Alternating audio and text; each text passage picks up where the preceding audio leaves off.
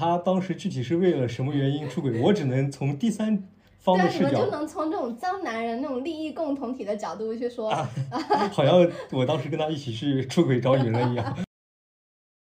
东窗事发了，就是他老婆找上来了，他不仅有躁郁症，他有臆想症。然后更离谱的是，这个人有两张身份证，两个名字，然后不同的年龄，自己输了那个密码锁进去嘛，然后就看到那男生躺在沙发上，那那男生的女朋友也躺在沙发上，啊，然后场面一度很混乱，还被他跟他女朋友拿着锅打。你笑什么？你你有点同情心吗？红太狼和灰太狼，有可能穷的人他没有后代，比如现在的我们，就是他穷一代就是穷死了。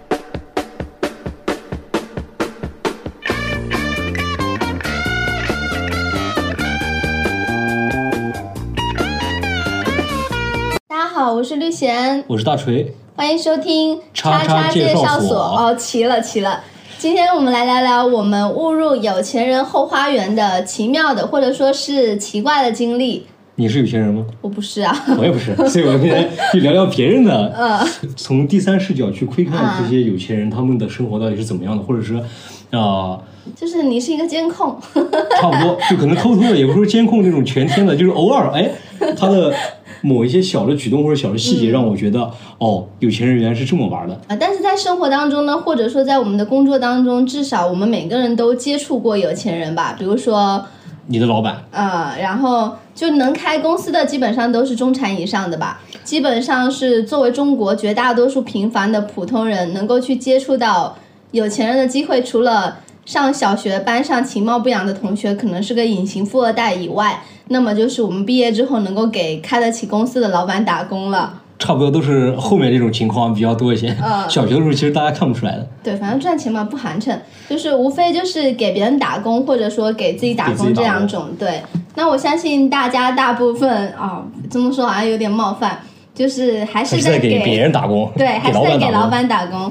那其实每个人在这个选题上都有发言权，因为每个打工人都有一个有钱的老板，或多或少，其实大家都能从平时的工作中去窥见有钱人的生活的一角。就像你是个监控，我最近就刚刚失业，然后嗯。我们公司，或者说我前天的公司，因为我前天离职了，嗯，我们的老板的男朋友就是一个特别有钱的人啊、可以说是我们的公司就是我们老板的男朋友的后花园，啊，怎么说就是他是一个呃怎么说呢？他是一个家里开矿的吧，啊？就是真的有矿的那种实体矿矿产铜矿开发铜矿，去非洲那边搞一些乱七八糟的挖一些。啊，我生活当中没有遇到过这种真的开矿的，对，因为大家都都在调侃说啊，你家里有矿，可能是啊特别有钱的那种，但他是真的开矿，真的有矿，对，嗯然后他的他主体公司的业务都是跟什么啊哔哩吧啦、三星集团什么什么，啊。给他们去啊、产这种铜，对，主要是铜矿。他们家是河南的，然后他可能出国留出国留过学，回来之后嗯。呢，他在上海的外滩租了一个办公室，不能说室，应该叫嗯办公层，就是一个一千啊，他花了一千五百万租了一个三千平的一千五百万，啊，对，呃，应该是他这一两年来总共在他的这个公司里面花费的费用一千五百万，嗯然后开了啊、租了一个三千平的办公层，就三千平，多少人？多少人办公五个人，啊？就很很平均一个人有六千 对，啊平那的这个办公区域平，平均一个人有六百平。哦你600数学还给老师了。啊，没有，他这个情况大概持续了有一一年多，然后他他的想法是把他们家的总部从河南搬到上海。啊，怎么办啊？把矿挖过来。啊，可能就是慢慢的一步一步啊、把所有的人员啊，包括啊、一些资源，整个都挪到上海这个总部去，因为上海比较方便对外、对国外去啊、嗯有一些经济啊、不是经济往来，生意上的往来，贸易或者说是像是作为一个橱窗，对，嗯，因为上海毕竟也是世界之窗，也哦，这好像是深圳是吧？上海是什么我不知道，嗯但是嗯他呢就是想呃把自己的家业去挪到上海，所以他在这边搞了阵阵阵仗很大。嗯还给他爸留了，也就是他真正背后有钱的那个爸爸，留了一个特别豪华的办公室。我没有去过，但听说听我的老板说，嗯，里面类似于什么呃古董的椅子啊，就是那种红木家具，啊，对对对，就是那种成年啊，不是成年老中老年啊 老板最喜欢的那种装修风格，啊，就红木家具，然后有一张大师的国画，差不多那种感觉嗯吧。可能你想三千平，总共的话，他这个办公室都可能占个一百平，然后有有一个比我高的花瓶，哎，有可能有两个，可能 左一个右一个，嗯然后就这么个情况，呃，花了一千五百万，一年多，什么事情没有干，怎么花的呀？除了这个租金，我不知道他具体怎么租，但是呃，这五个员工我不知道他们的工资多少。除此之外，他可能还花了一些顾问的钱跟咨询的钱，他哦，他找咨询公司，呃差不可能是吧？听说是呃隔三差五会去需要找咨询找啊、呃顾问，反正就是这个钱必须花出去，对。不然难受，哦，你虽然看这个人他其貌不扬，就是多多不扬。很阳光、很健康，但不是那种不会穿金戴银，或者说穿那种带 logo 的品牌的衣服。但是据说他有一个呃采购师，他有时候穿的很像记程序员儿。他很喜欢乔布斯这个人，所以他会学乔布斯去啊、比如乔布斯他个黑色毛衣，对他隔呃两三个月可能会找啊、采购师这种造型穿搭的去陪他嗯，购物买一次衣服，那我想这个费用应该至少普通人可能负担不起。对我见过的之前其他的有钱的老板可能也没有这项呃支出，业务。我想他一次买采购衣服可能就要花个几万十几万的，可能买的啥呀？买的格子衫，可能就是明星的话，他的长相可能会有点像呃魏大勋。就。低配盖版魏大勋，就可能他没有那么高，没有那么开阔，但是，嗯呃，魏大勋谁会用开阔形容人啊？魏大勋就属于浓眉大眼的那种，个子又高，他个子不高，那但是不算其貌不扬啊，其貌扬。呃，中等中扬中 扬中扬，他帮就是我们的老板，他帮他的女朋友开了一家公司。哎，你可以展开向我们的听友朋友介绍一下你的老板。哦，我的老板是个外国人，是嗯个、呃女性，她的中文很好，也是一个算自媒体呃做自媒体的博主吧。在认识她的男朋友之前，她可能刚跟自己 MCN 解约，然后跟 MCN 机构刚解约是吗？对，然后为了要回她的账号，要打官司，支付了很多钱。可能这个阶段，她男朋友就有帮她出一些钱，或者说帮她找一些律师的咨询团队。总之，就是我们这个公司就是靠她的，靠我们老板的男朋友嗯的支持下，啊，她男朋友非常支持。她男朋友觉得，只要你花了钱，嗯，在一件事情上花了钱，就一定会赚到钱。哦，他是这种想法。他会说，呃。找一些人，就是还是嗯还是有方法，但是这个方法归根结底还是花钱雇人。嗯找专业的人做专业的事，可能是这样啊去解决问题。对，然后呢，呃，我们公司呃做了两年，嗯，你们这种公司能撑两年，我真的是非常意外。确实不赚钱，就一分钱没赚，做了两年，大概员工是五到十个，十个以内吧。但是，嗯，每个月的花销下来，你算一两年，基本上一百多万得有。对，包括她男朋友，其实平时你看他也不买车，不买房，啊、房子是租租房住，嗯不买豪车。他把所有的钱，这一千五百万，基本上没有太多花在自己身上，全都全都投在了慈善慈善事业，刚刚讲了那个是整个呃前情提要吧？对她男朋友的呃背景，嗯算是。然后啊、有趣的事情呢发生在今年的三月份。呃，其实在这之前，甚至在我们公司解散之前，我们都不知道她男朋友呃做了刚才那样嗯花一千五百万，就人均六百平。对对对，我们都 不知道这个事情。然后是呃，娜娜在给我们讲我们公司为什么倒闭的时候，嗯讲出了真正的事情，其实就是她的父亲，就是她男朋友的父亲，嗯真正的矿老板。嗯，来到上海之后，看看他儿子，干了什么事儿？然后看到这一番景象，看到三千平的办公、办公室和他自己的那个豪华办公间之后，嗯。勃然大怒，就是非常生气，当时就冻结了他的所有的资金，各种银行卡都冻结，就是觉得可能他并没有做出一番一番事业来吧。嗯。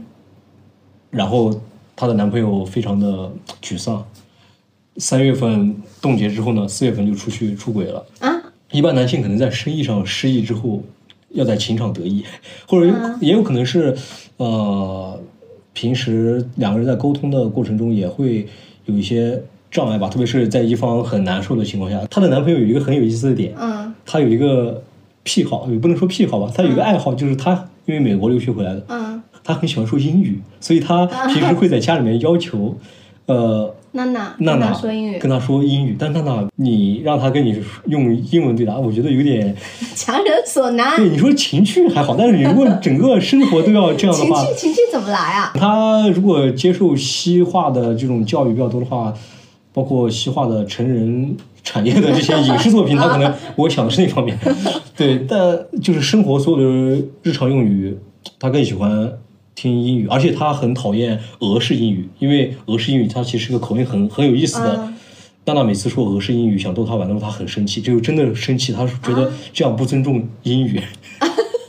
但他，我觉得呃有点奇怪，就是可能有的人有这种英语对英语有特殊的癖好，或者是 不是他家里，我现在都能想象他家里一进门，然后把门打开，然后挂着一个横幅，或者说一个匾，然后上面 呀，说回来，他出轨之后，嗯，被发哦，你，刚刚说出轨，我要插一句话，嗯，我说你们男的真的是，就是讲到什么出轨，即使你不是当事人，你也会说啊，可能是因为工作上失意，所以情场上要得意，然后或者说是他们两个之间交流有问题，出轨总是要有原因的嘛，出轨就是出轨。没有原因吗？假设呃你的另一半这个变量是是控制住了的，对吧？嗯，然后你还是出轨了，为什么呢？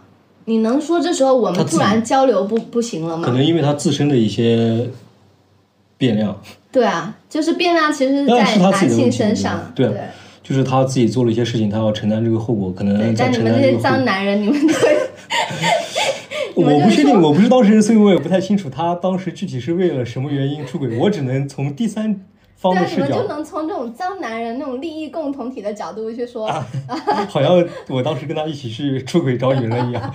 他他自己开的那个三千平的工作室，工作那不能叫工作室了，三千平的公司估计也是没有赚到什么钱，所以不然的话他爸那个产业园地，啊，对，妈的三千平什么概念？四月份出轨之后，嗯啊、当然被娜娜发现了，嗯然后他的家人跟他也做了一些挽留，嗯，谁的家人？那个啊男生的家人，对，娜娜男朋友的家人也做了一些，有钱人的家人也做了一些挽留。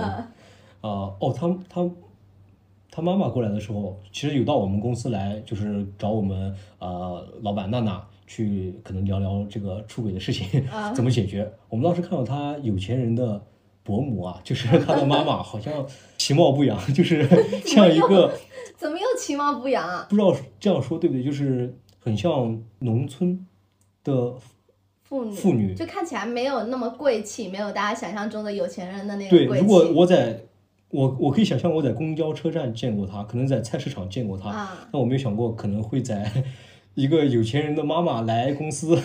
你好热爱生活哦，没有，我其实平平平时我不坐公交车，也不去菜市场，我只是想象。我知道我嘲讽你。呃，然后就这样一个事情，他五月份的时候决定去美国散散心。呃，娜娜的男朋友，对，啊，我们给他取个代称吧，不然好绕。哦我们且叫他娜友、娜男，不，我们叫他一千五百平。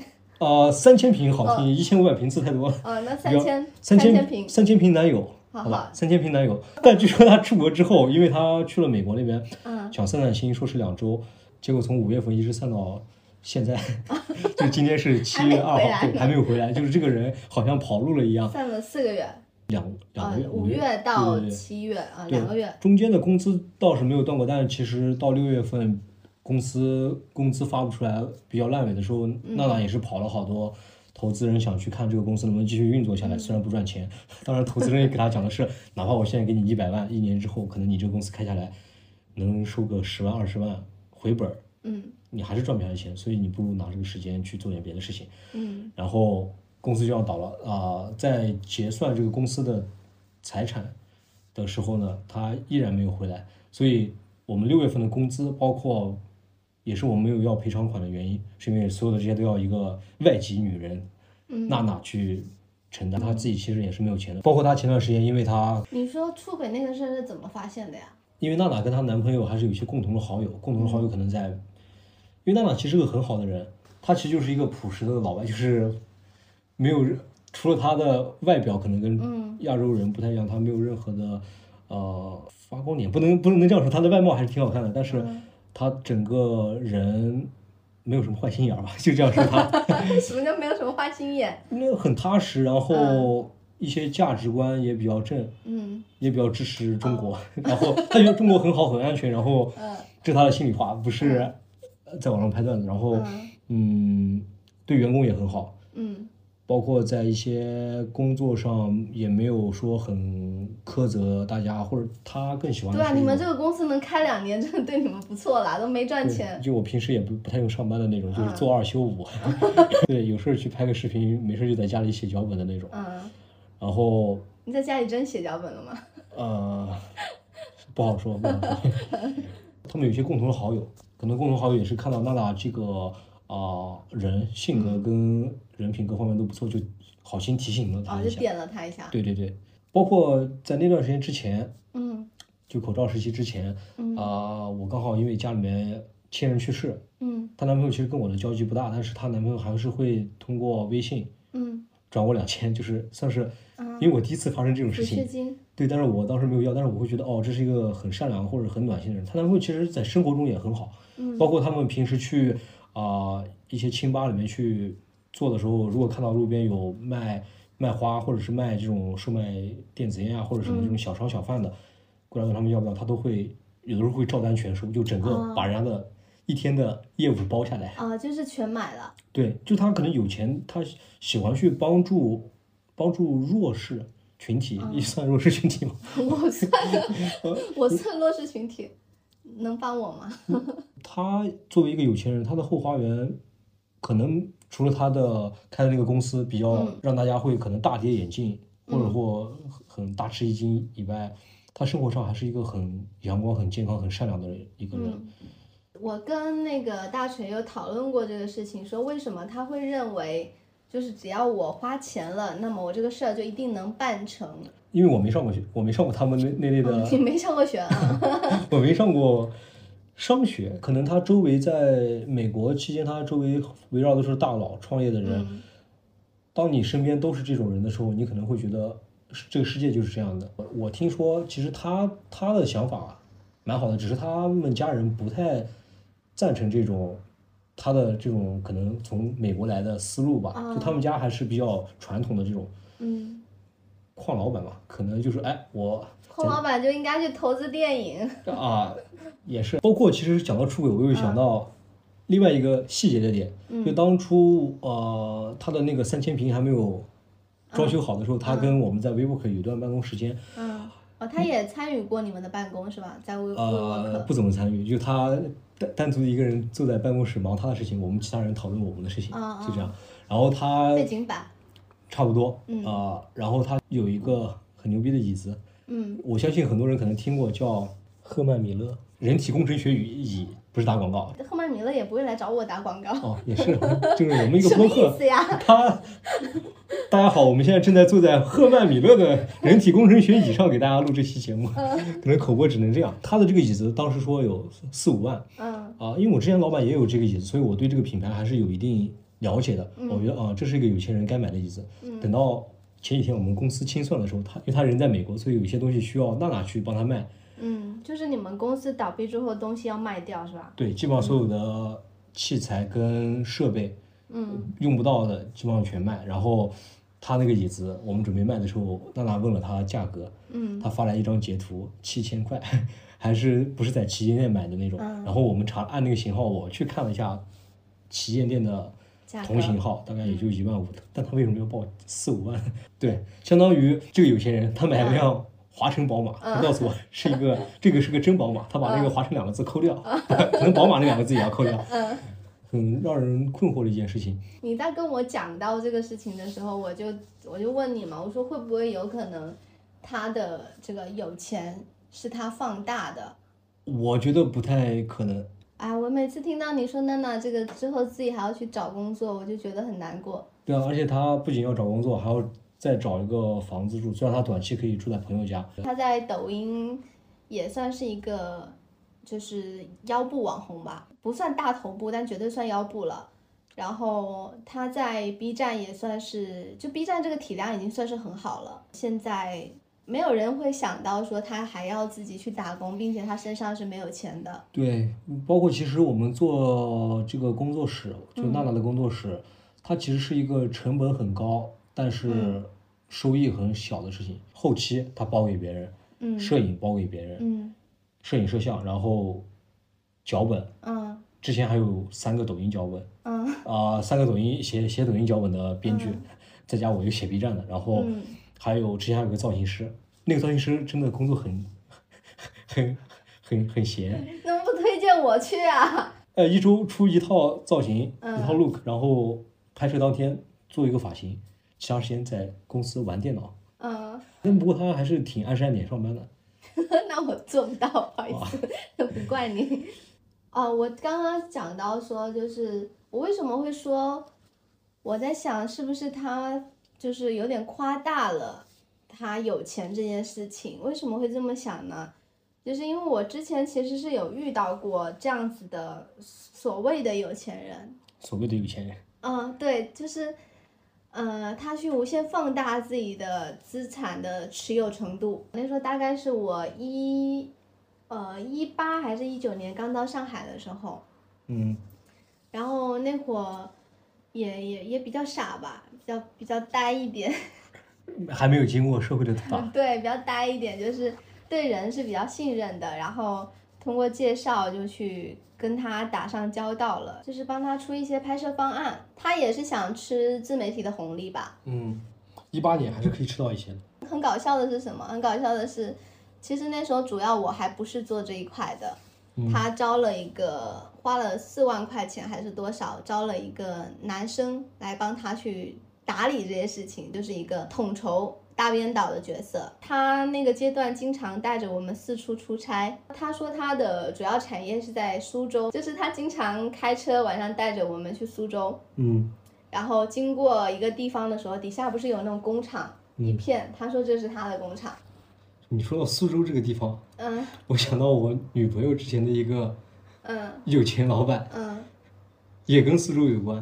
啊，苏州怎么 老是可能苏州的老板都比较有钱，呃苏州风水好是吧？苏州特产。我们其实本来不应该相信他这些的，但是他有个助理，嗯他有个助理就说啊，我们老板这个园区怎么怎么怎么样，对吧？嗯就是有一个助理在这样附和着。为什么会去苏州呢？带我们去吃小龙虾，去吃一家很很很贵的店，嗯，就是真的挺贵的。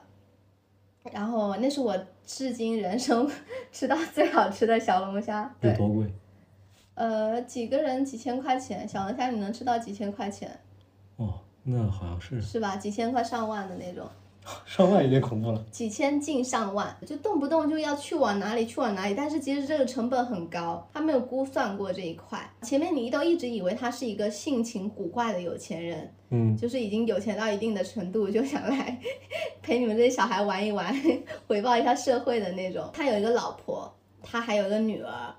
这个老婆跟女儿后面有个大反转要来的，我先给你埋个伏笔。这个老婆在他口中有很多产业，就比如说他老婆开车行，包括说他老婆有那个药店的产业啊什么，然后带我们去看过，我不知道他是怎么做到的。嗯然后他老婆有些时候会到公司，但是我们一直以为他老婆是一个没有什么实权的小女人。呃，为什么我会说她是一个脾气古怪？之前我们认为她是一个脾气古怪的有钱老板，是因为他在，比如说他今天带我们到苏州，然后晚上就没回来了，然后就我们就住酒店，然后结果开车开到一路，他突然发疯，发疯，嗯，发真真实的发疯，对。很危险。呃，到酒店之后啊，就把就是开车把人家那个出水的那个消防栓还是什么的嗯给撞倒，就直接就是他开车撞，故意撞的。然后后面情绪缓和下来就赔人家钱。然后他经常说自己，呃，有些时候发完火第二天会失忆。他说他家里排了一排的那种各种豪车什么的，速度与激情车库。对，，Family。那个助理说跟了他非常多年，然后就是说他真的是很有钱，上海好几套房就是空着都不去住，然后呃就喜欢跑来跑去，有些时候甚至喜欢睡公司，说他是一个很孤独的人，你知道就那这人种中好贱，就是家里面有好多套房在上海，不去住，住公司，对然后让你陪着他，让员工陪着他一起住公司。对对，然后呃就是他他说他有躁郁症。哦，呃，然后经常，反正就真的是经常发疯。那时候还跟我们那个那个同事，也就是他当时委以重任的那个大编导吵架，吵到什么程度？就是不文明，那种脏话啊，然后都骂。然后砸东西，在办公室砸东西，图什么呢？哦，图一时痛快。哦，就是花钱请人当员工嗯和自己作为老板对骂，从中获得快感。对，就可能也是一种奇怪的性癖吧。嗯，然后他有一回还把办公室的那个有一面大玻璃大玻璃墙，你知道吧？很贵的。哦，就砸碎了，夸张到这种程度，就用拳头哦，赤手空拳。哦，那他拳头蛮硬的。他一米九，两百多斤，快三百斤吧，看起来可能有个三十多，快四十岁的样子，样身体蛮子好，身体蛮好。看起来啊，三四十岁一拳打破然后他老婆也是三四十岁的，呃，上海的，怎么说呢？上海的感觉养尊处优的那类女性的样子。但是反转来了，我就。对我就不讲那么多，反转来了。他一直讲的他非常宠爱的他的女儿，其实是他老婆的女儿。然后他跟他老婆可能还没领结婚证，并且他在我们这边打了一个深情人设，就是他偷偷的爱着另一个女人，然后那个女人没法跟他在一起，然后甚至这家公司是为了纪念那个女人开的，所以公司的名字都跟这个女人有关，所以开公司的钱，是他老婆的。嗯，好，他他从他老婆那边骗了骗了一些钱，然后开公司。那他跟他老他跟他跟他老婆住在一起吗？呃，应该是住在一起的，但是没有，比如说有些时候他说他要出差什么的，他为什么那么喜欢跟我们在外面跑，又不想回家？非法同居加 加诈骗，然后你知道他当时跟我们说什么？他说他为什么会选择现跟现在这个老婆在一起，是因为他对他女儿很好。人家对他的人家对人家自己的女儿很好，关你屌事啊！没有，他的意思是说，这个女儿是他的，这个老婆是后妈。他是不是认知上有什么毛病？我不知道，我后面知道的时候真的是大震惊。他其实是在卖人设，他一直骗我们的是那个女儿是他的，他他，呃然后那个女人，他选择那个女人是因为那个女人对他女儿很好，但其实那个女儿是那个女人的，他跟人家半毛钱关系没有。哦后面还有一些不算题外话吧，题内话吧，就是他这个公司开到后面有点开不下去了。因为他跟那个大编导有一段时间频繁吵架，吵完架晚上就带我们去吃小龙虾，然后带我们去吃各种吃起来挺贵的东西，反正人均应该也都就是几千应该是有的，就是那种经常吃。一周一次，一个月两次，不不不，可能一周有个两两三四哦次都有，那还是真的经常吃，因为是很经常。很多 boss 食品上现在写的啊，公司氛围很好，什么 小零食、摊派小面包。对，然后定期组织大家去团建聚餐什么的，但其实你去了之后，你发你会发现，可能一年也就一一两次。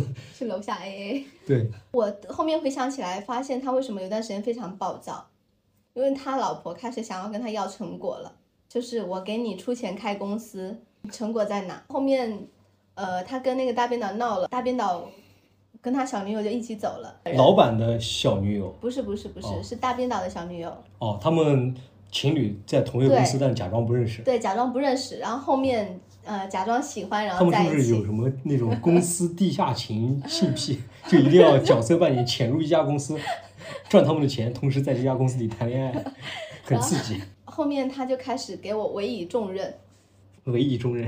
对，委我以重任，然后开始给我加钱，真的是那个几两周里面分别每一次给我加了五千块钱，半个月涨薪，一万，就是短期内快速加薪，但是很快就会发现，就是怎么发工资越来越迟了。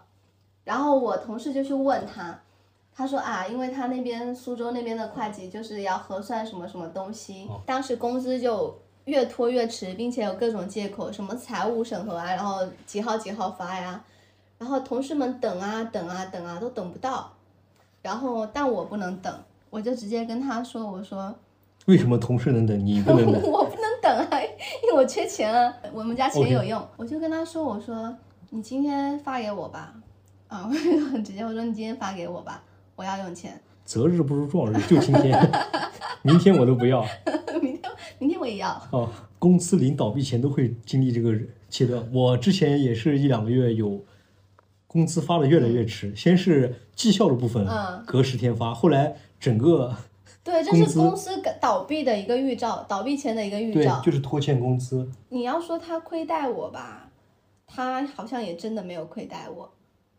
嗯，他是真的没有亏待我，就是但凡钱给够了，都不叫亏待。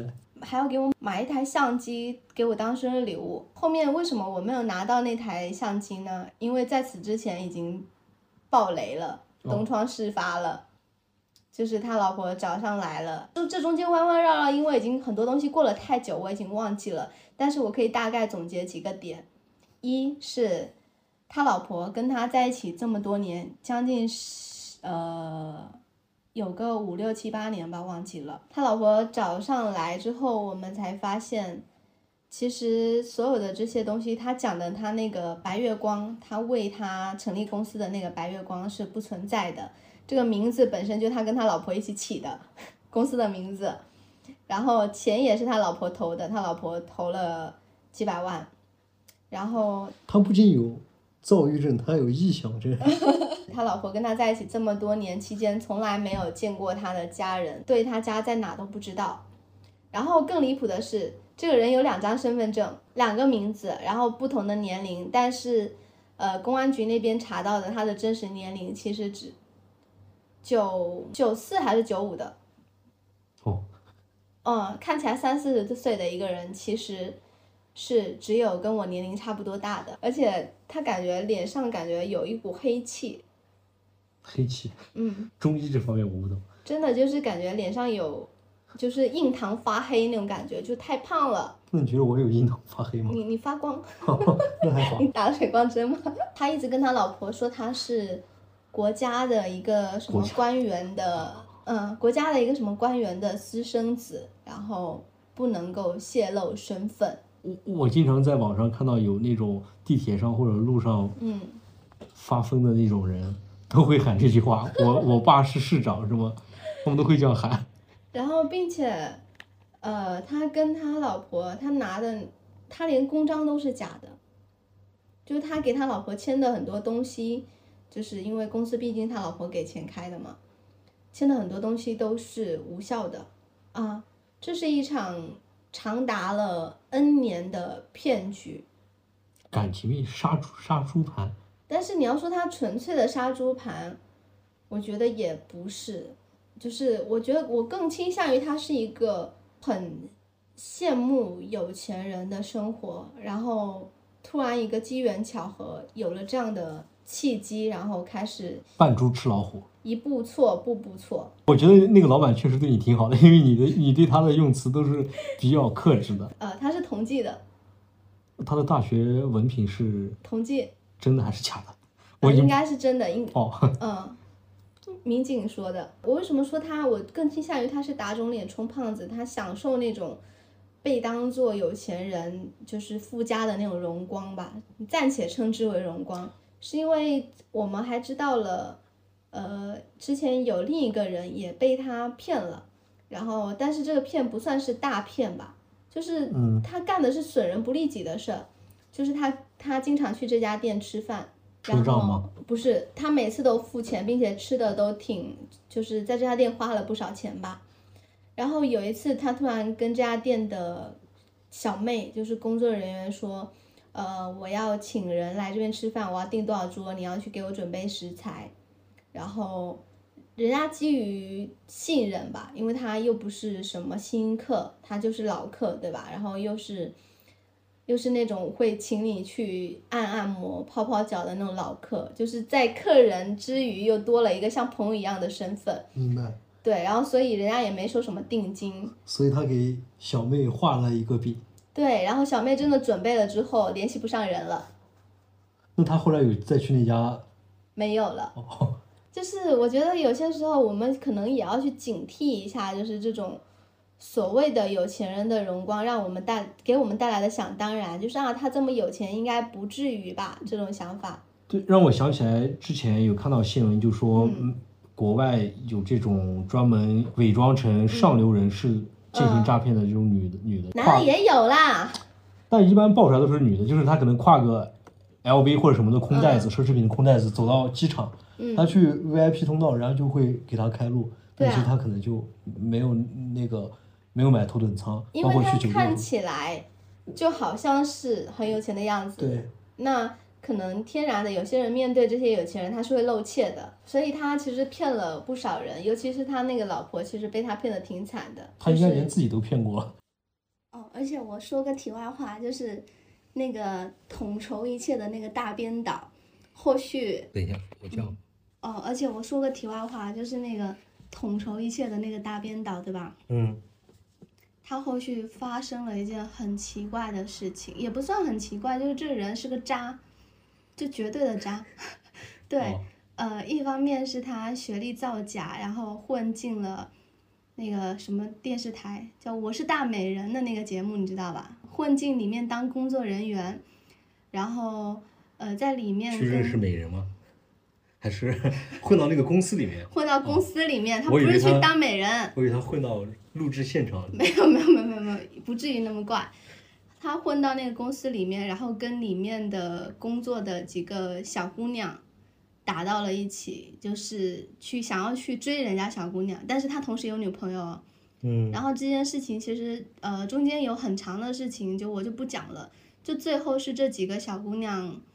都发现了他有女朋友，然后拉了一个群，把我拉进去了，因为他们搜了一个帖子，然后发现那个帖子跟他有关的那个帖子留的是我的微信，为什么？因为当时我们一起在在在工作嘛，然后要搜集一些素材，所以留的是我的微信，然后所以那些姑娘以为我也是其中的一个受害者，把我拉进群之后就互相串话了嘛，呃，整个版图拼下来，完整的就是。这个人学历造假，然后有女朋友，并且他女朋友可能知道他在外面乱搞，然后他在外面骗其他女生的钱，跟他女朋友一起花，然后他还呃学习了，就是真的是报班学习了那种 PUA，打造自己的人设，对，打造成一个富二代的人设，对，然后呃其中有一个女生被他害得很惨，因为那个女生本身就抑郁症，然后呃而且他找的对象都是。上海的本地的女孩子，就他目标很明确，嗯，然后那个被他害的最惨的那女生是怎么发现的呢？就有一回那女生想说啊，你不在家，你跟我说你出差了，但是我有一只小熊刚好放在你家，小熊，对，就是小熊，对，然后我想说突然很想念这只小熊还是怎么的，我就要去你家，是真的小小熊，真的小熊，不然还能再加两熊，小熊，玩具。哦，说的好像是一个动物放在你家，我以为是 没有没有没有。然后那女生就要去他家里拿，然后自己输了那个密码锁进去嘛，然后就看到那男生躺在沙发上，那那男生的女朋友也躺在沙发上，啊，然后场面一度很混乱。这个女生。还还去过他家，还知道他家的密码锁，而且这个家是他跟他女朋友共住的一个家。对，也不知道为什么他之前去的时候他女朋友不在，可能是时间管理没有做好。真的，然后因为他说他出差了，所以这女生才过去拿那他的小熊的。这个抑郁症的女生还被他跟他女朋友拿着锅打。你笑什么？你你有点同情心吗？红太狼和灰太狼就是拿着锅打。然后呢？他是美羊羊。呃，也许这一男一女就报警了。警察处理这一男一女说这个女生是跟这女生不认识，这女生意思是闯空门，啊对，然后即使这个女生给警察看了他们之间的聊天记录什么什么，警察劝劝这个女生就是你认栽了，就不要跟这种渣男搞，就所以给他定了一个私闯民宅的罪罪对对，说这说这种渣男就是你搞不过他的，因为这一男一女有点不要脸了，没皮没脸的。你没有办法，你一个好好的小姑娘，你搞不过人家的。就这一男一女又要继续的去坑这个女生吧。嗯。他他们找他要了六千块钱，对，嗯嗯嗯，然后这女生可能当时也是被吓到了，或者说一时没有办法接收那么多的信息，然后这六千真给了，啊、这也能就是请君入瓮，他有没有可能这个他他从出说自己出差开始就是设计好的一个圈套，他们他们为了这六千块钱，对吧？假装告诉他我在出差，哎，你来我家拿吧，哎，我们两个光着身子坐在，这可能也是那个 PUA 教程的，对，就是你没当你当你没钱的时候，你可以通过什么方法啊、拿这些女生变现？然后还能拿，这样说是不是有点不太尊重人家？就感觉幸灾乐祸，严肃一点啊、你是啦，你是啦，还拿那个平底锅打人家，就这我不知道是不是教程的一环那他环，还手了吗？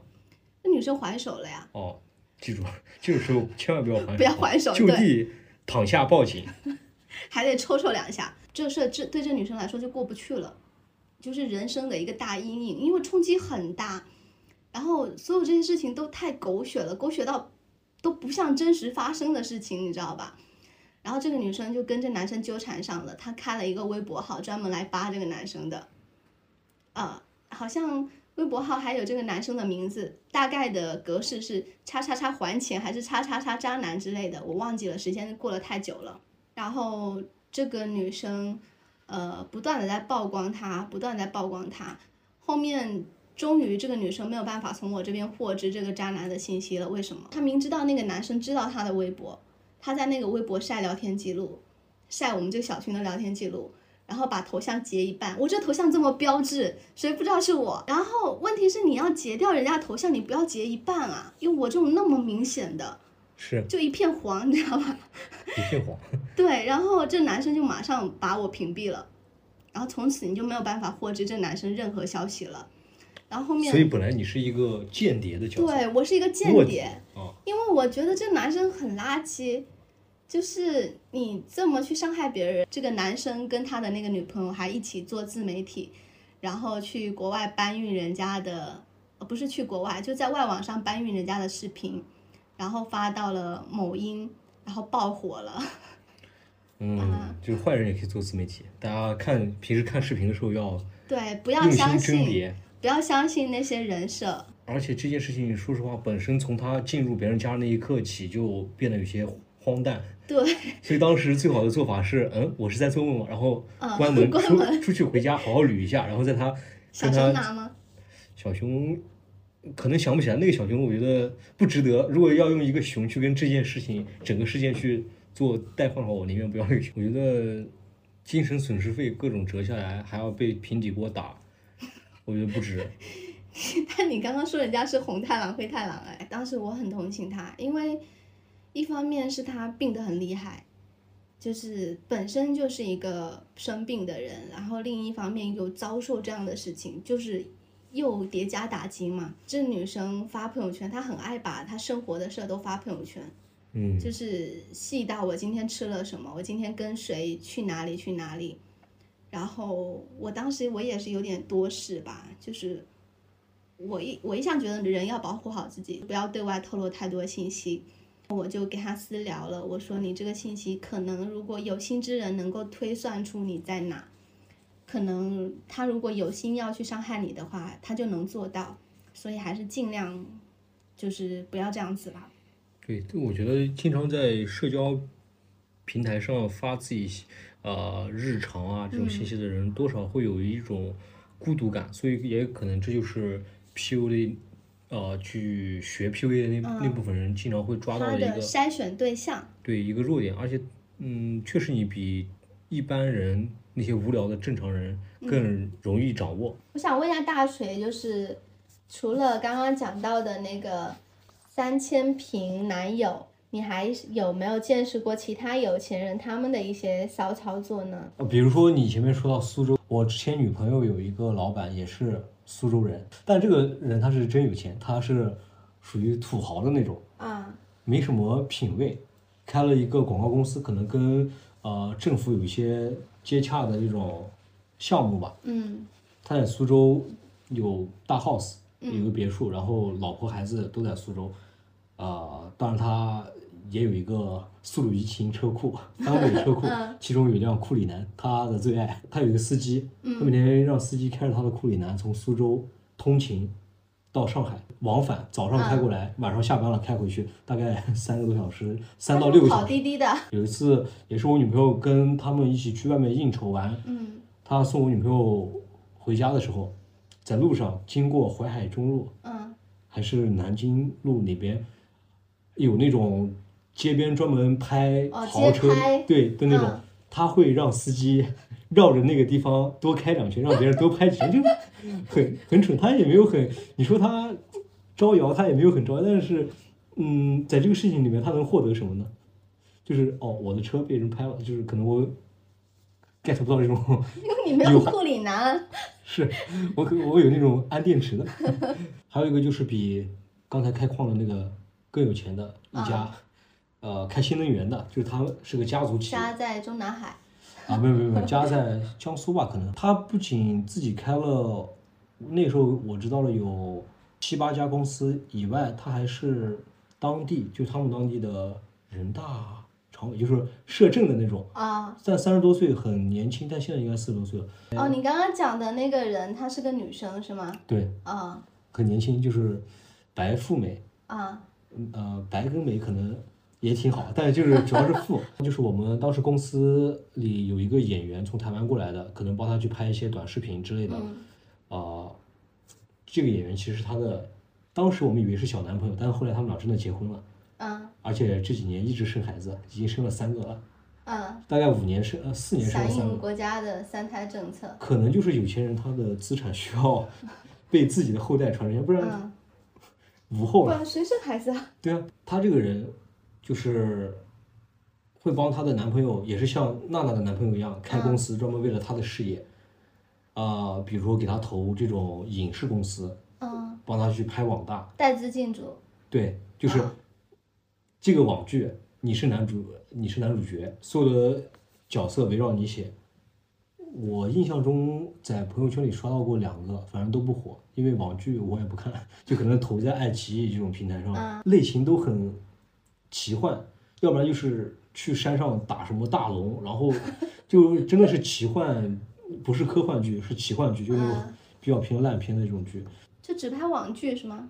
对，一开始是其实有想过让他去做，呃，这种短视频的博主什么的，但好像我们当时那个公司做下来不太成功，所以他干脆就直接去做网大。可能一我觉得一方面不是靠这个赚钱吧，主要是提升她男朋友的，呃，哦，身份背书。嗯哦，别人一说出去你男朋友是做什么？哦，我男朋友拍电影演员，啊，比你男朋友是博主，抖音这个不太好，可能 你骂谁啊？啊，没有，就是对于一个，那你你有想过你会有一个开新能源公司的男朋友吗？好像也不太合适，对吧？嗯，人家何德何能呃，看上你？什什么意思啊？对就是他人家何德何能看上你他？如果看上你的话，他一定会给你投资，让你不再做。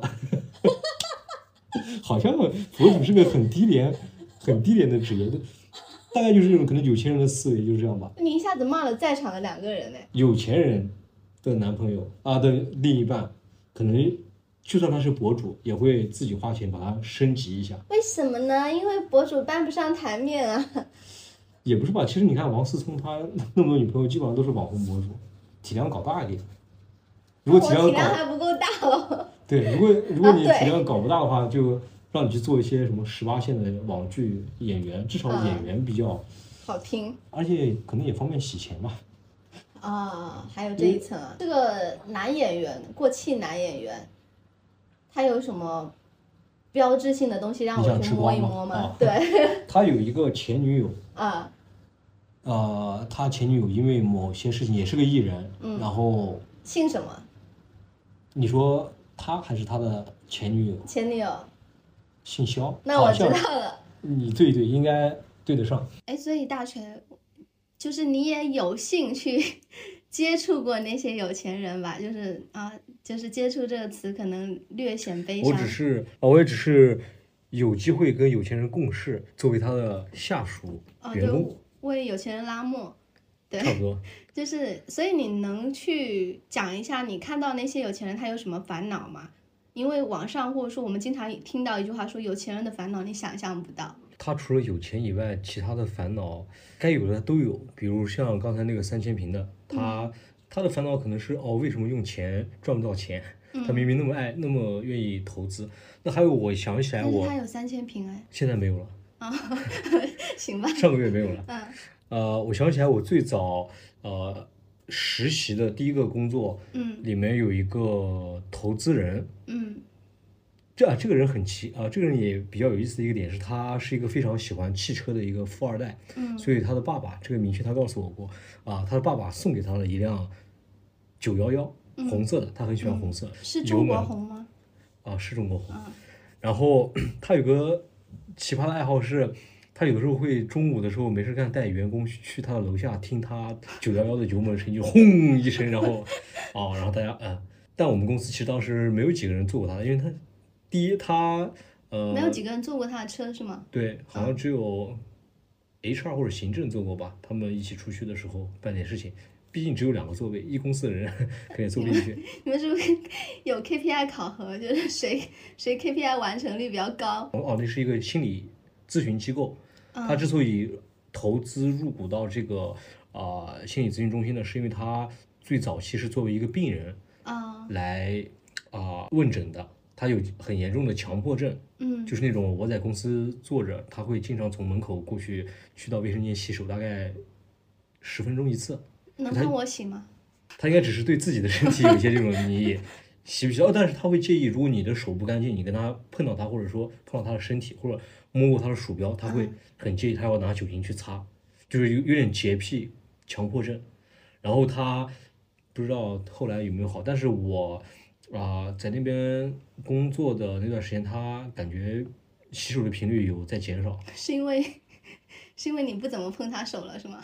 对，而且我是觉得他这种，嗯、更多的是暗示吧。他如果给自己打了，他自己也很认同自己强迫症的这个标签，嗯，我我我理解这个点，我深刻理解他甚至会。自己强化自己的这个对，病症。就是你刚刚讲到这个点，我非常认可。我之前刷某红书的时候，就是那个地瓜软件的时候，看到有女孩子在说自己说她像被嫌弃的松子，嗯就是那个电影大家应该都看过吧？嗯觉得自己这一生，呃，很很缺爱啊，很怎么样？我就会去评论人家，我说你不要，你并不缺爱，你不要去自怜，也不要去觉得你像松子，你是足够强大的，就不要再给自己加深这种，不要往自己身上贴这种标签。即使你真的是这样，但是你，你因为你不断在告诉我自己，我是松子，我很缺爱，你就会不断的陷入这个怪圈里面。有很多人他很容易跟一些呃有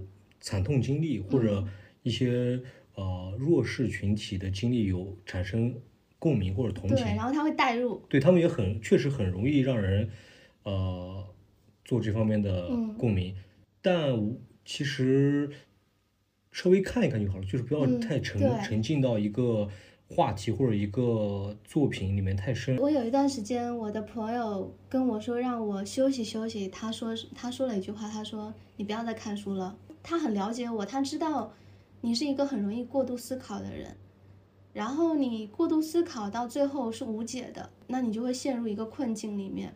那这时候你就是要停下来。我觉得可能目的是思考，而不是答案。就刚刚大锤讲到说，他的之前的一个老板是因为有心理疾病，所以才去投资了那家心理心理机构，是吧？对，呃，我突然想到这两天就是离世的那个巨星，嗯我有发朋友圈说了这个事情，就是他离世之后，有很多媒体、主流媒体或者说是一些自媒体都在发一些文章啊、视频啊，教大家去怎么样去正确的陪伴抑郁症患者，怎么样去正确的跟抑郁症患者沟通，去倾听他们。但是我也许我也想提供另外一个视角，或者说另外一种操作方式，就是你要允许你身边的这样一个抑郁症患者，他有不需要不被陪伴，或者说有呃不用他人来倾听的一个权利。就是有些时候你放一个人让他，呃就自己待着，然后什么话都不想说，这件事情我觉得挺重要的。就是不要过分的去关注他身上的这个标签，就像每一个残疾人，他其实也有自己独立生活的能力。你刚刚说的那个点其实是一方面，但是我觉得我讲这个话可能更侧重于另一方面，就是当我觉得人是很难真正做到互相理解的，就是你怎么样你都理解不了他的痛苦。那在这种无法互相理解的大前提下，你再去跟对方去交流或者说干嘛的，其实某种程度上是一种精力剥夺。他要去回应你，他要去回应你的问候，因为不回应不好。我猜可能很多抑郁症患者，他听到朋友对跟他说的很频繁的一句话是“我能理解你，我知道你的感受但你不知道，你不能。”，他们可能听到这些话听多了之后会很对烦。，我可以讲一个很浅显的事情，就是在上海的口罩期间，我们都在家里，对吧？嗯，然后我就会收到家里人的消息，问你现在怎么样了，还有其他城市的朋友，就是你现在怎么样啦，怎么样啦？但是你对我没有实质性帮助。我那时候很焦虑，压力很大的时候，而且我要回应你的消息，就让我更焦虑了，或者说增加了我的负担。就是你不要来问我，你让我这段时间自己度过去，那我就觉得 OK 了，我很感谢你。就是好像一个抑郁症患者，他对于外人看来，他的身份嗯，被抑郁症这个标签太多的覆盖了，大家反而会忽视这个人除了抑郁症之外，他还有别的需求，比如独处的需求，比如对。像一个正常人。一个人不想说话，为什么不能被允许呢？他就是不想说话，如是而已。就是，呃，为什么你要去问这个人你怎么样了，然后表达我很理解你，对他来说一点帮助都没有。你想对他说的话，你想你想的那些很美好的、很阳光的、很很很体贴的话，他没听过吗？他自己对自己说了无数遍了，为什么还要再听你说一遍？他还要去拿出那股社交的劲儿去回应你，这本身就是一种负担了。那就是越聊可能越沉重一点，但我不想那么沉重。说个题内话吧，就是我不知道大锤有没有看过一篇文章，叫做《我奋斗了十八年才和你坐在一起喝咖啡》。在这个选题里面，它的重点词是在奋斗这个上面，所以就是它一个从下到上的这么一个阶级跳跃的一个。我给没有看过这一篇文章的朋友大概念一下它的开头啊，可能大家大致会知道，呃，就是这篇文章讲的是什么。开头是这样的，他说：“我的白领朋友们，如果我是一个初中没有毕业就来沪打工的民工，你会和我坐在 Starbucks 一起喝咖啡吗？不会，肯定不会。”比较我们的成长历程，你会发现，为了一些在你看来唾手可得的是东西，我却需要付出巨大的努力。从我出生的那一刻起，我的身份就与你有了天壤之别，因为我只能报农村户口，而你是城市户口。就大家就可以听得出来，就是这一篇文章的作者，他某种程度上，你可以用一个就是标签类词汇吧，小镇做题家，嗯，就是他通过他的这样的努力，然后走到大城市，然后来写出了这篇文章。就是我要通过我要这么努力，才能和你在一个环境办公，然后一个环境，甚至我们能够在这里喝上一杯咖啡这样子。为什么提起这篇文章？是因为，嗯。我其实我觉得所谓的那么努力才能和你坐在一起喝咖啡这件事情是一种错觉。我觉得还是我对刚才这个写这篇文章的这个农民工兄弟，或者说这个，因为你刚说他好像说是他自己是农村户口的这么一个人，他其实自己对自己也有一个嗯，本身对自己有一个不平等的一个标签贴在自己身上。其实我是觉得自卑感过于强。他通过这种贴标签来凸显他的奋斗，就是就我原先在这么低的一个地方，然后我要走到这里，我需要付出的奋斗，需要付出的努力比你多得多。我觉得太刻意了，就是你努力就是了，就不用放大你的努力。套用一个很有意思的电影里面的一句话，就是《头文字 D》里面，呃，不要有跟别人比的心，你要赢的是你自己。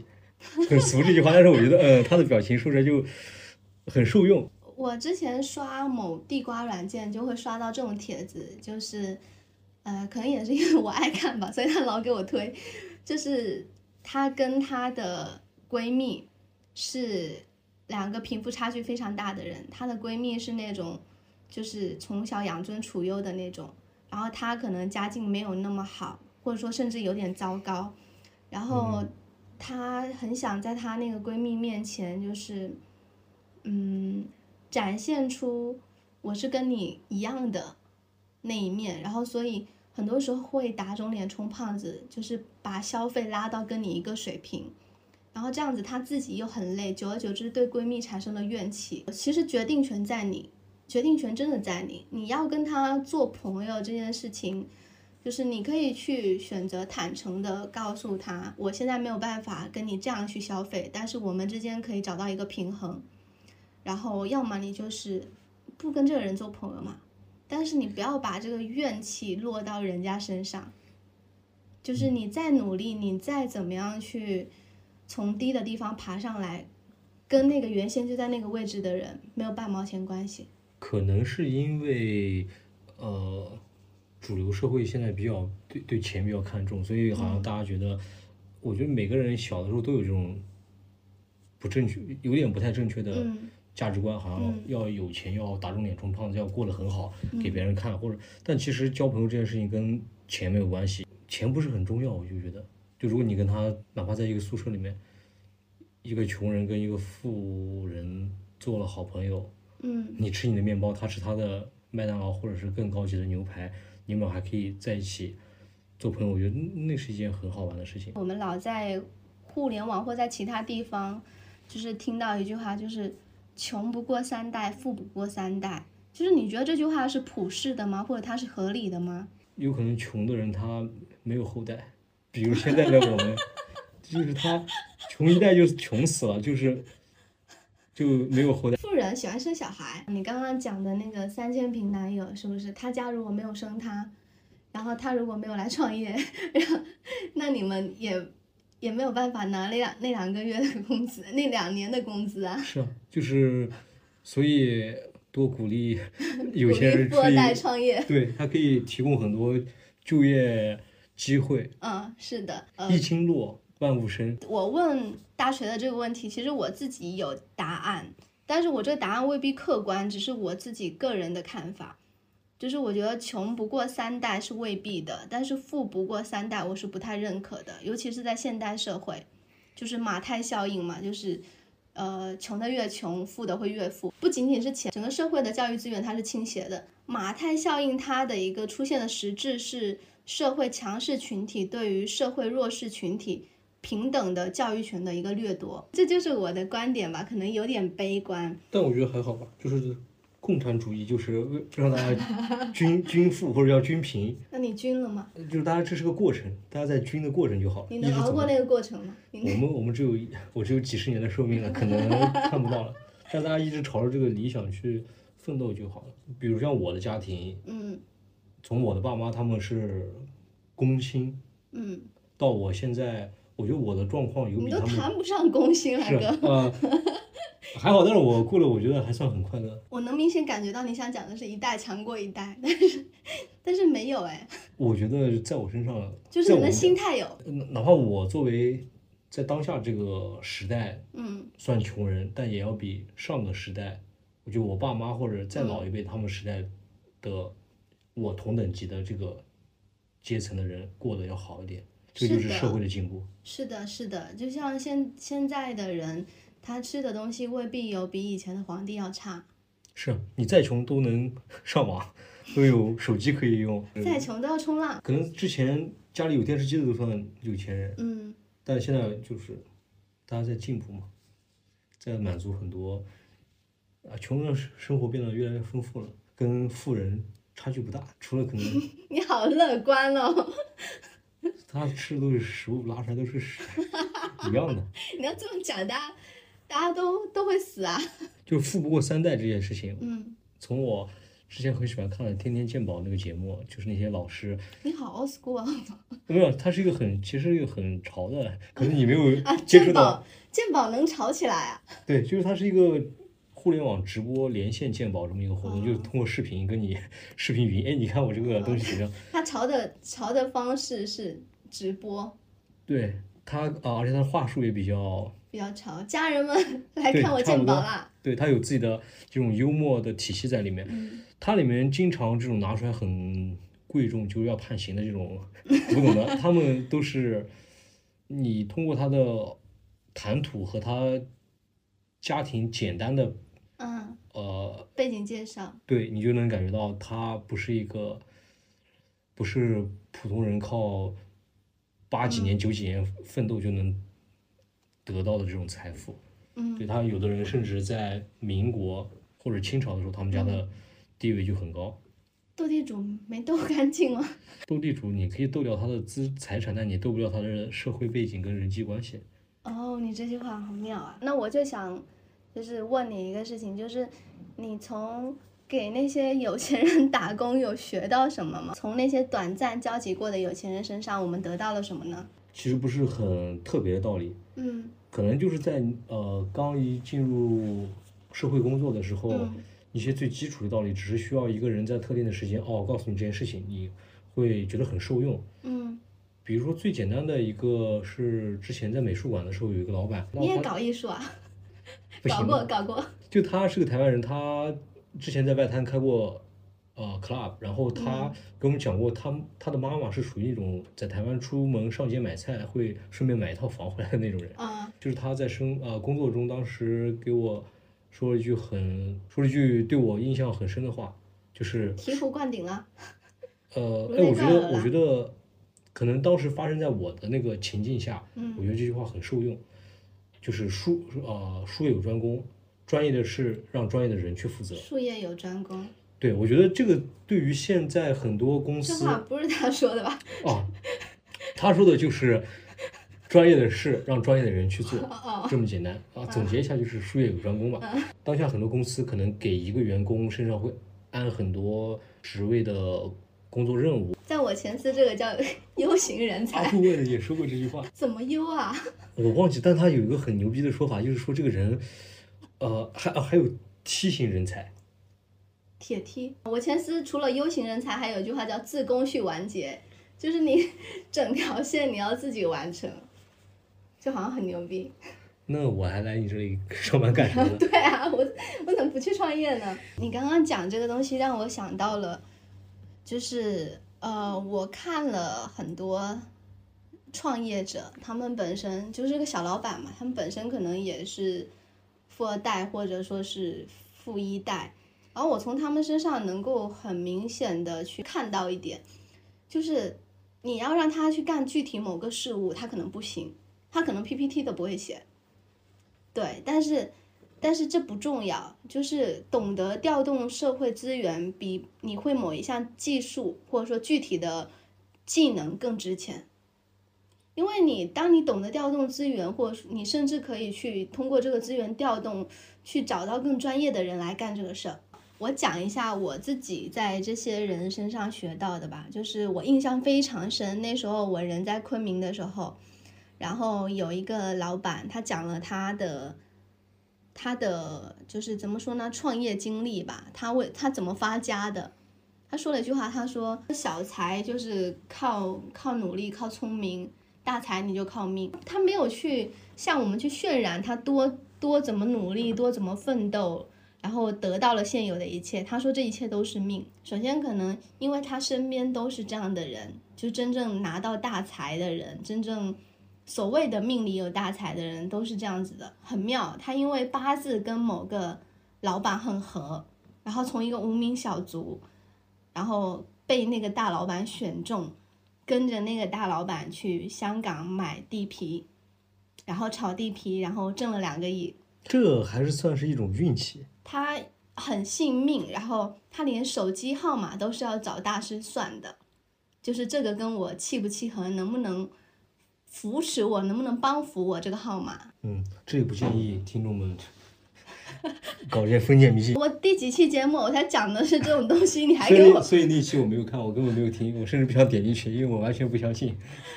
讲了一个多小时鬼话。听众朋友们不要听啊！呃我，说不要听他讲的这些屁话啊。然后你说的这个，呃，运气这方面呢，我确实就我之前说的那个做新能源的那个女老板，嗯，当时我们、哦，就是那个跟跟某个过气啊演员在一起那个，对，然后呃，我们当时有一个做广告的一策划的一个男生，很会拍马屁，他在那么就说人家会拍马屁，因人家情商比你高的说人家会拍马屁。他最后是因为一些呃吃里扒外的原因被公司开掉的一个人，就他是一个很不好的人，就是 哦，我我补一句话，就大锤在跟我讲这个吃里扒外的时候，他不知道为什么要开始甩花手，就手臂要做一些花手动作才能讲。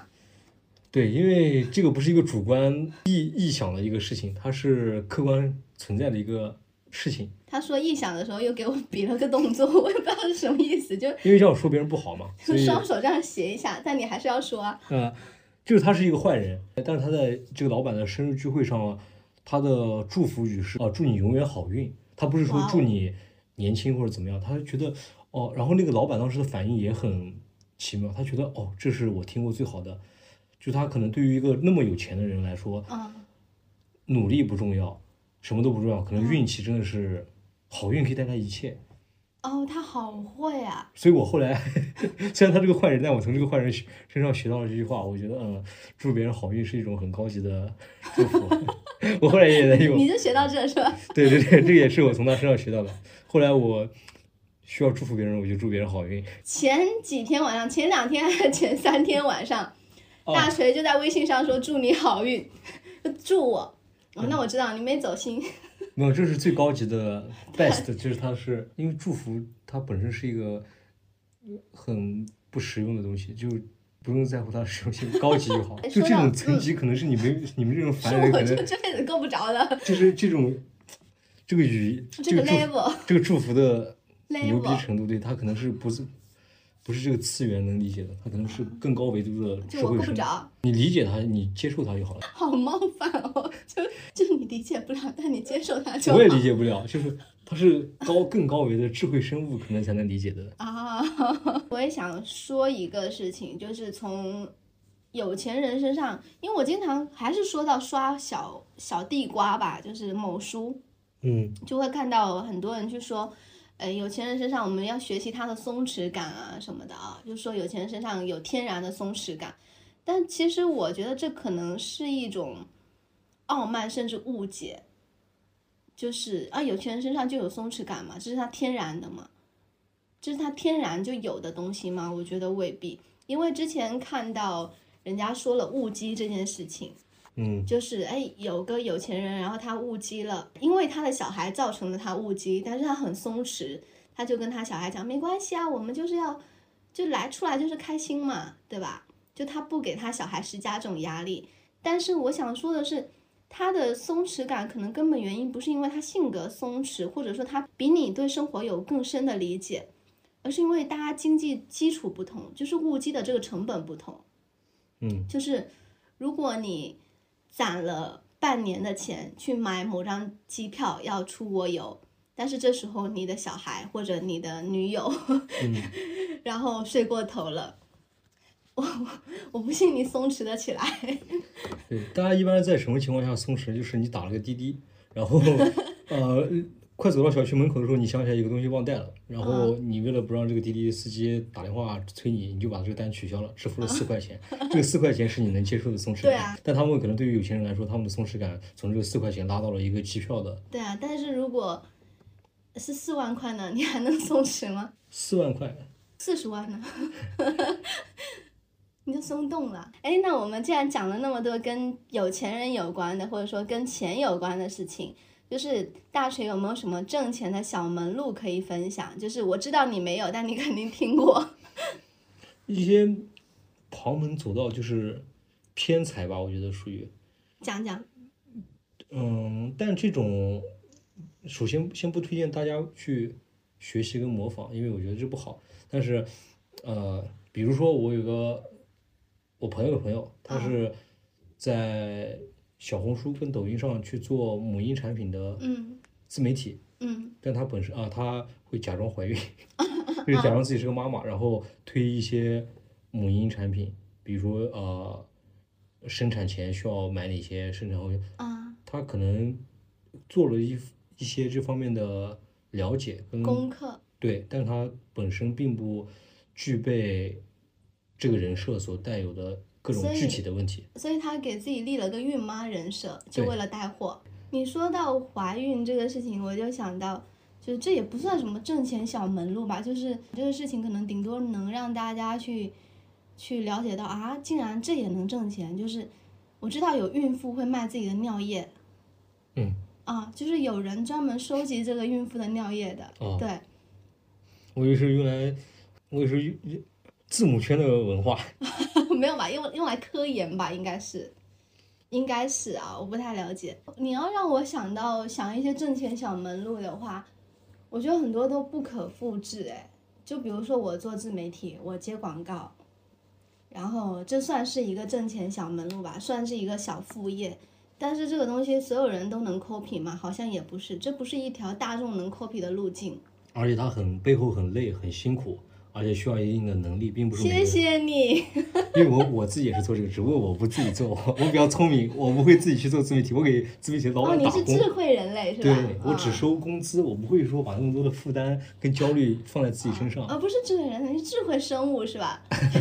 高维一点的。啊哎呀，那这个趴真的，我们好像没有什么门路可以分享给大家，顶多能给大家分享一些相对在认知之外的说，啊，钱还能这么挣。对，千万不要相信别人给你分享的赚钱门路啊，因为我的姑妈她在 老家 就被诈骗，他们就相当于给她分享了一个赚钱的小门路啊。但是大家只要想到一点，就是坚信这一点，有钱他为什么要带你？对有钱挣他为什么要带你呢？对，所以有钱挣我也不会在这个节目里面 告诉大家，所以我没有什么可分享的关于这一点。你好卑劣哦！我不但我没有，我告诉你，我还告诉你，我哪怕有，我也不告诉你。啊 谢谢你嘞！啊，我想问一下，就是作为一个穷人，呃，不不能说穷人，有点太冒犯。作为一个穷逼，就是你最穷的时候干过什么？没有啊，我们刚刚就还聊到，就是我现在算失业，很穷，卡里没钱，等着下个月 老板把最后一个月的工资发给我，然后我抽烟从三十块一包的降到了二十块一包的，也没有很穷。三十块一包，你抽的啥？七星那二十块一包万宝路，白色的，啊？万宝路，你知道万宝路的烟语是什么吗？我知道，你说吧。我很想说，就是呃，英文不知道大家怎么译的，给它译成了中文是“男人不忘女人的爱”。然后以前就有很多街溜子，就是那种那种，就他抽烟，然后他点烟抽的不是烟，他点烟抽的是寂寞。然后跟大家讲他为什么抽万宝路，因为男人不忘女人的爱。大胆做梦环节，如果你中了一千万，你打算干嘛？意外来财，并且是善财，扣完税啊，不打算搞，但是我有很多不做的事情，不做的事情。不买房，不创业，不投资，只是可能哎住的好一点，平时吃的好一点，呃，继续打工。大胆想象，吃的好一点。什么叫吃的好一点？其实我现在吃的也挺好的，我觉得已经 你是没少吃，是，我觉得我之前上班的时候，我老板都没吃都没我吃的好。好骄傲所以有哦。些人他在吃方面没有什么追求的，就是吃你再吃能吃多贵呢？其实很贵的东西跟很便宜的东西也没有区别很大，大概吃个中间档，你就已经超越了百分之九十。那你就这样，你还打工吗？打呀，不打工干嘛呢？你人不能闲下来，闲下来就会胡思乱想，就要去创业，就要去投资，所以你一定要让自己有事可做，就你把它打工当成一种爱好。啊，可以你吗？你每天去公司找人聊天，你这种就跟以前我们小学老师说我的，说我是毒虫，说说我只要坐到哪里就跟带着谁聊天。也不是毒虫嘛，就是你也可以发挥你的工作技能去做一些事情，同时。去跟人家聊天。对，但其实我一直做的工作就是跟别人聊天。我我在公司里面是 只跟同事聊天，就我我坐在公司里面，我的工作任务就是跟同事聊天，因为我总是把我工作的时间放到我的个人时间，所以哦，好伟大哦！而且对，而且在公司那种环境下，我没有办法工作，呃我一样的，因为写内容嘛，就像考试的时候，你你 有个监考老师在旁边看着你写什么，你能写出来好的作文吗？真的，我在我坐在办公室的时候，满脑子想的都是我这样躺下去会不会有人一直看我？就是你会想一些奇奇怪怪的东西，但就是不想工作。是然后是等同于是逼着自己在再把注意力拉到工作上面，然后交付一样东西，对，很很难受。我们这种精力涣散人，哦，我不是，我只是自主选择，我不想。哦，对对，我是精力涣散，你就是自主选择啊。对，那我如果中了一千万，哦，我跟你一样，我我不买房不投资，因为算命的说我在三十多岁之前啊，具体几岁忘了，说我不要投资。哦，所以你准备创业，我创业我能创啥呢？我我肯定不是 那种散出去，找一些打工人过来给他们发工资。善财童子，就是我肯定不是那种搞个三千平办公室的创业，但我可能比如说我会。三千平要一千五百万，你还差了五百万，很难了。对于一个靠不义不义之财获得一千万的人来说，那我我我是善财啊，善财，我可能中彩票，比如说我播客，我现在自己剪，那我可能会找人去帮我剪播客，我可能最多就做到这份上。哦不不不不，我不做播客了，就开始挑挑三拣四起来。我从互联网上消失了，我也不更新我的抖音，不做任何自媒体了。这一千万相当于在这个世界上消失了，它并没有被你获得。没有没有，我就是这一千万帮我获得了我不去干我不喜欢事情的权利。哦，他不喜欢录播客，啊，没有没有没有，我喜欢的，只是只是我没有那么喜欢在互联网上抛头露面，我不是一个表达欲很强的人，我只是想挣大家的钱，没有啦，没有开玩笑，就是。呃，我可能会更放松一点。我如果更新的话，我可能真的就纯按我的心情，百分百，我一条广告我都不接。其实你也不是赚大家的钱，你是赚广告商的钱、甲方的钱，对啊，但是赚有钱人的钱。但是如果没有这些听众，广告商也不会找我呀。谢谢大家，阿里嘎多。就是，呃，我可能就拿着这个钱四处走了，旅行，然后在一个城市生活几个月，又到下一个城市，这样子。然后对社会不做贡献，我旅行不是消费吗？我消费就在做贡献啊，你就像你的富二代老板是一样的呀。他通过创业来散财，我通过旅行消费来散财，就相当于你中了一千万，你的本质是把这一千万均花分，出去啊。对，分给大家。对啊，我在干的是这个事儿啊。你能说我不伟大吗？你能说？我想了很多种方式，就是善财。那我能想到就买彩票，就是我不买彩票，但我老想着我彩票能挣钱，能能通过彩彩票实现这个财富自由的幻想。买彩票的都是穷人，这件事情很可怕。因为穷人要有盼头啊。哎，那我那我提一个假设，你现在非常有钱，就是假设你中了一千万，嗯，然后啊，我竟然把一千万说成非常有钱，我不由得为自己感到悲哀。就是你有一个朋友，他刚好有一些问题，就是我我本来想说生病了，但是这种话好像不太好，就他刚好出了一些问题，然后他需要四百万、五百万，或者甚至接近一千万的钱。